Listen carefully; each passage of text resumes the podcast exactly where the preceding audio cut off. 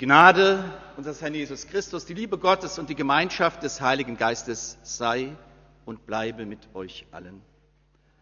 Amen. Wir hören Gottes Wort noch einmal ein Vers aus dem eben gehörten Evangelium bei Matthäus. Da heißt es, wo ist der neugeborene König der Juden? Wir haben seinen Stern gesehen im Morgenland und sind gekommen, ihn anzubeten. Und wir wollen auch beten.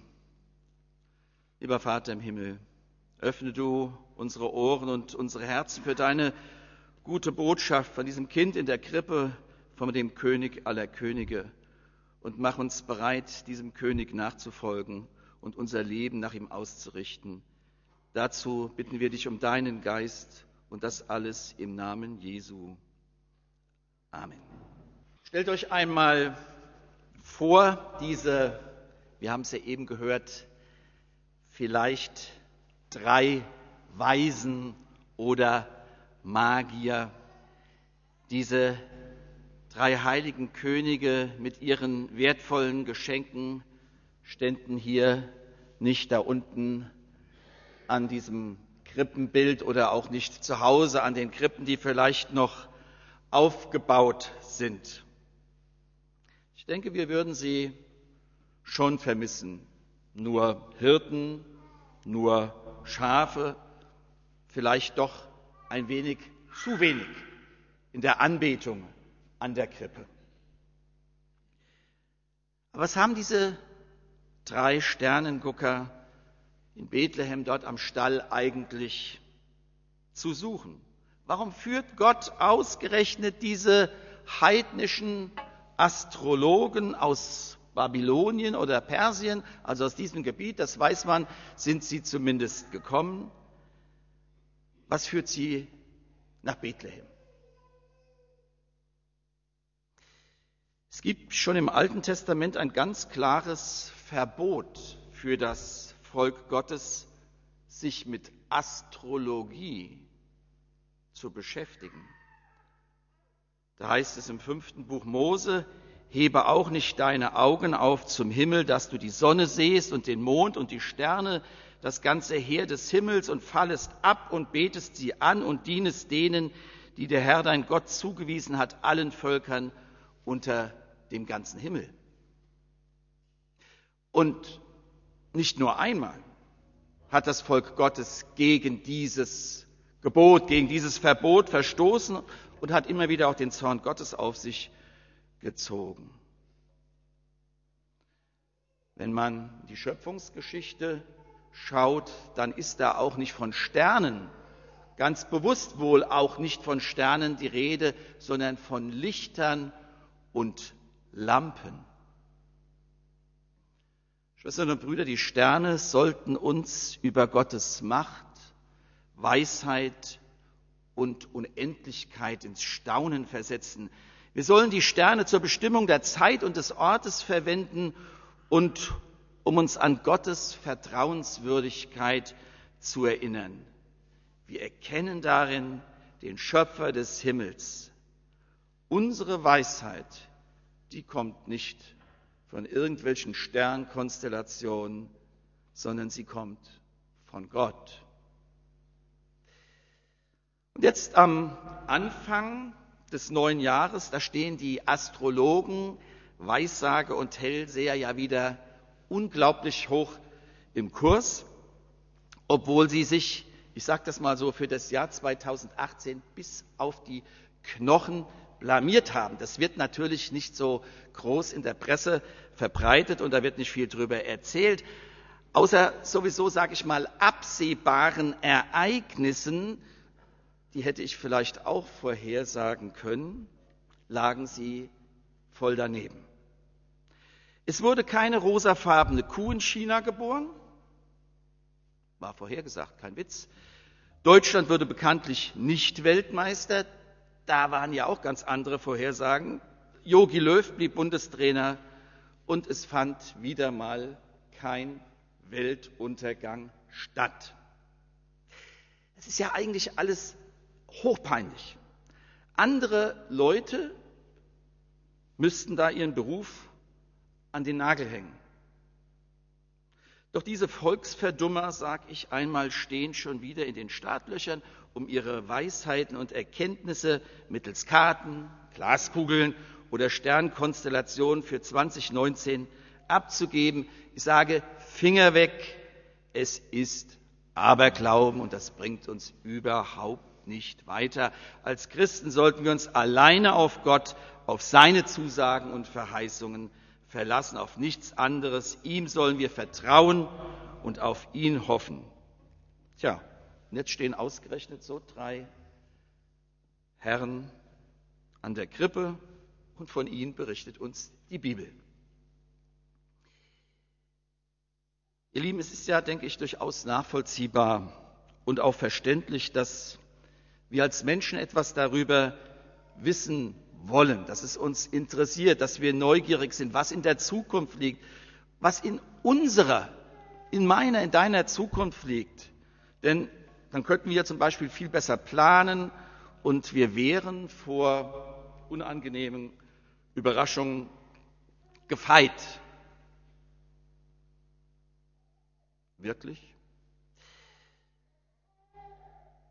Zukunft hat auf der einen Seite etwas Faszinierendes, aber auf der anderen Seite auch etwas Beängstigendes, etwas, was uns auch durchaus unsicher macht. Und mal ehrlich, was hättest du davon, wenn dir heute zum Beispiel, und dann wüsstest du ja deine Zukunft, jemand sagt, dass du in diesem Jahr schwer krank wirst und dass du am 29. Mai stirbst?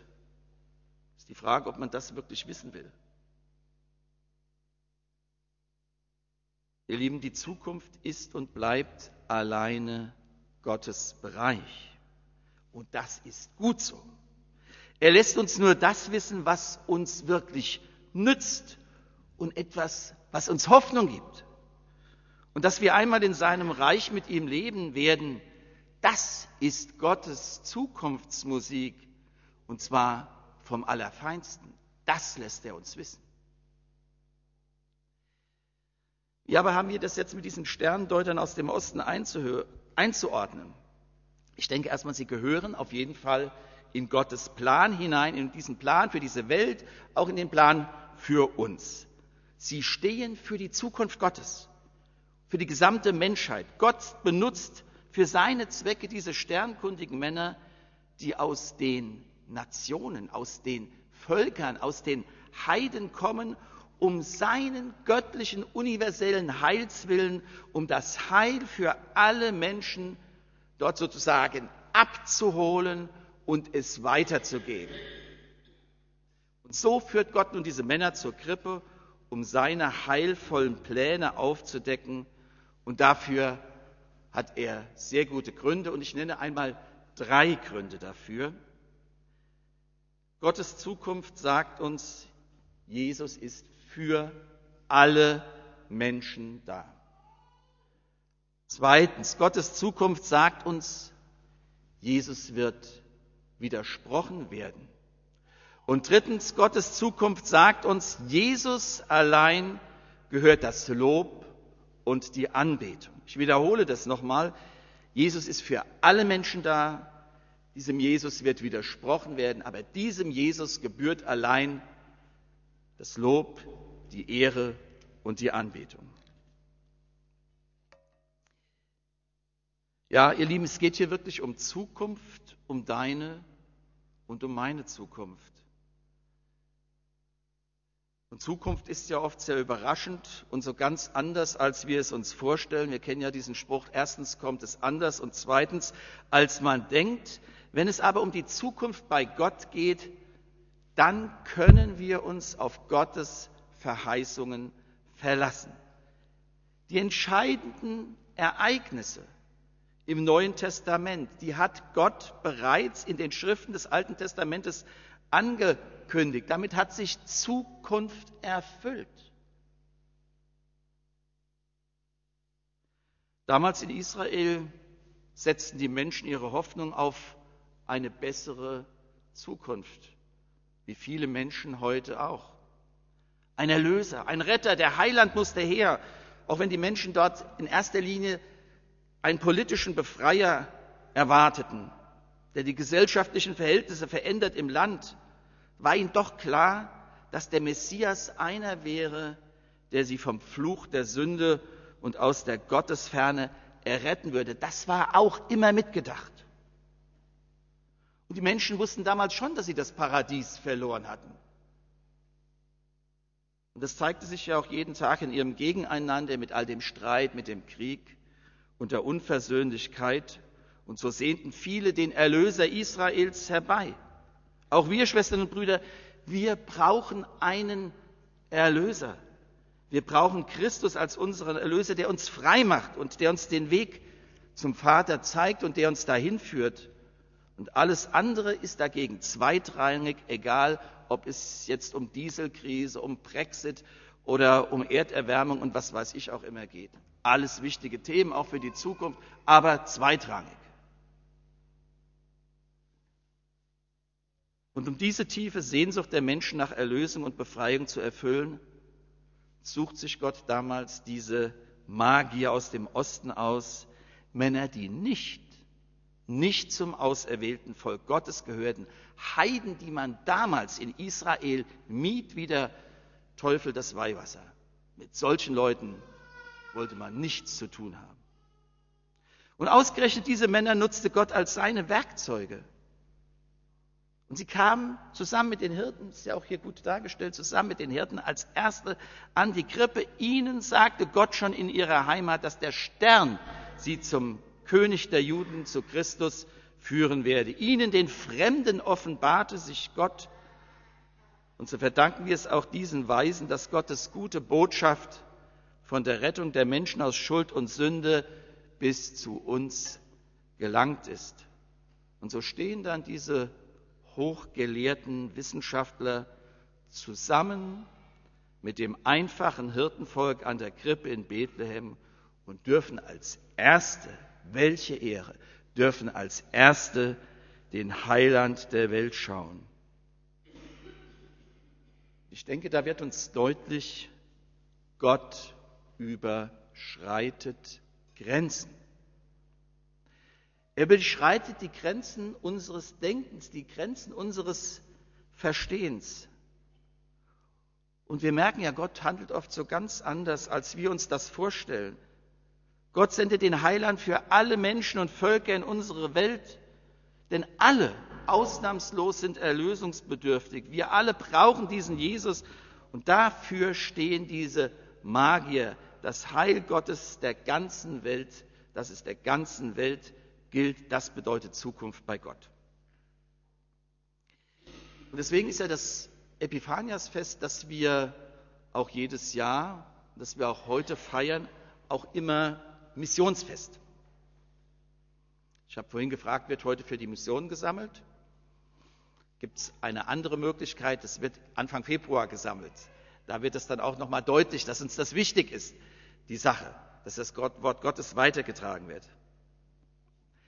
Damals sind die Männer aus dem Morgenland mit der Botschaft des Christuskindes im Herzen und auf den Lippen zurück in ihre Heimat gen Osten gezogen.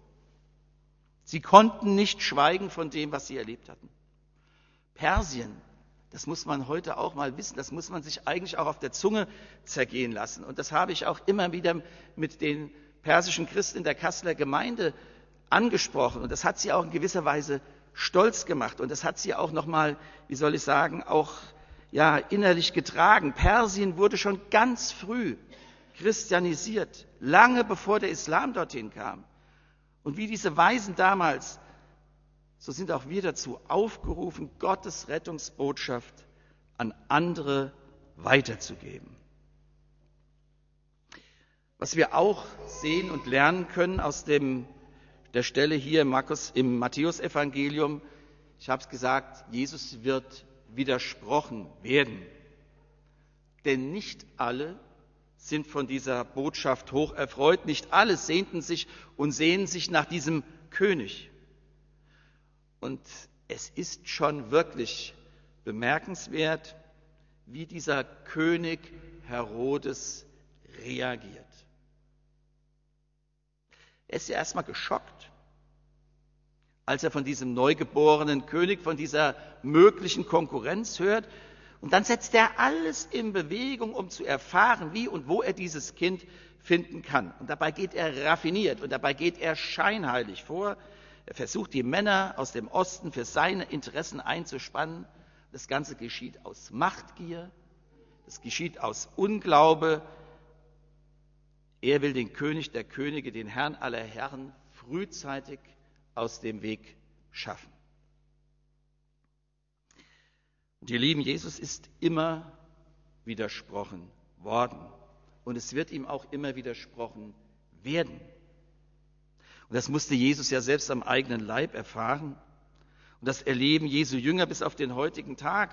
Und das reicht von der aktiven Christenverfolgung, die wir ja gerade auch im Iran haben, in Nordkorea, in China, vielen Ländern Afrikas, bis hin zur aktiven oder auch passiven Ablehnung auch in unserem Land.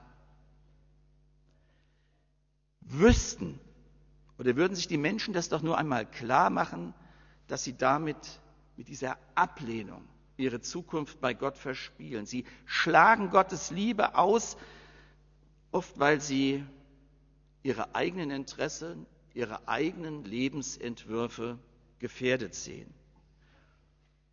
Herodes damals, ich habe es gesagt, er fürchtet um seine Macht. Menschen heute fürchten vielleicht nicht um ihre Macht, aber sie fürchten um ihre Selbstverwirklichung, um ihre Autonomie. Sie lehnen Jesus ab, weil sie sich selbst nicht verändern lassen wollen, weil dieser Jesus eben nicht in die eigenen Zukunftspläne hineinzupassen scheint. Und so ist auch, denke ich, jeder von uns immer wieder auch gefragt, wie viel Zukunft, wie viel Zukunft gebe ich dem Heiland der Welt in meinem eigenen Leben? Wie und wo darf er bei mir vorkommen?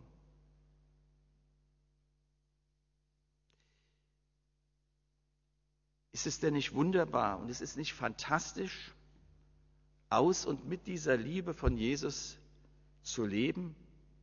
Also kein Widerspruch gegen ihn, sondern Zuspruch. Und dazu gehört, dass Jesus Christus alleine heute und in Zukunft, trotz und gerade weil ihm widersprochen wird, Lob und Anbetung gehören. Man kann fragen, warum ausgerechnet ihm? Die Antwort ist uns hier auch im Evangelium gegeben. Die Männer aus dem Osten sind alleine nur deswegen losgezogen.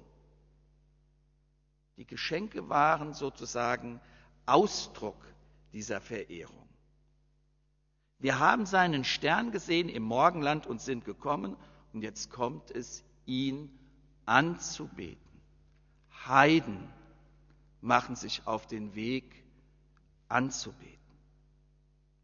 Es war nicht die Neugierde oder Wissensdurst, die sie getrieben haben. Sie gingen in das Haus und fanden das Kindlein mit Maria, seiner Mutter, und fielen nieder und beteten es an und taten ihre Schätze auf und schenkten ihm Gold, Weihrauch und Myrrhe. Sie wussten, hier in Heu und Stroh, in diesem Stall liegt die Zukunft ihres Lebens, die Zukunft der ganzen Welt.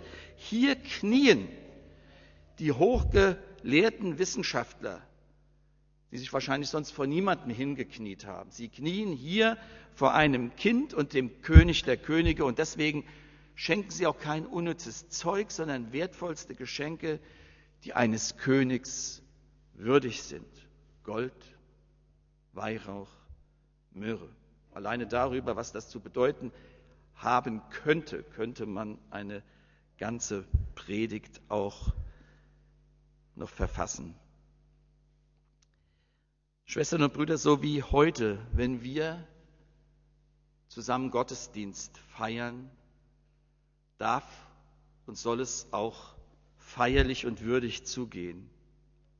Denn es geht immer um den König der Könige, wenn wir Gottesdienst feiern. Und wir beten nicht nur ein armes Kind im Stall an, wir haben einen König und deswegen brauchen wir auch keine anderen Könige und Herrscher. Jesus allein gebühren Macht und Anerkennung, Ruhm und Ehre. Alles andere, das habe ich vorhin schon gesagt, ist nachrangig. Deswegen lasst uns diesem König zusammen mit den Weisen aus dem Morgenland die Ehre geben. Unsere Zukunft ist sicher. Auch wenn wir sie nicht im Detail kennen, unsere Zukunft ist sicher, denn sie liegt in Gottes Hand und nicht in den Händen irgendwelcher Astrologen, Kartenleger oder Handleser. Unsere Zukunft heißt Jesus Christus, ihm sei Ehre in Ewigkeit. Amen. Und der Friede Gottes, höher als alle menschliche Vernunft, er bewahre unser Herzen und unsere Sinne in Christus Jesus.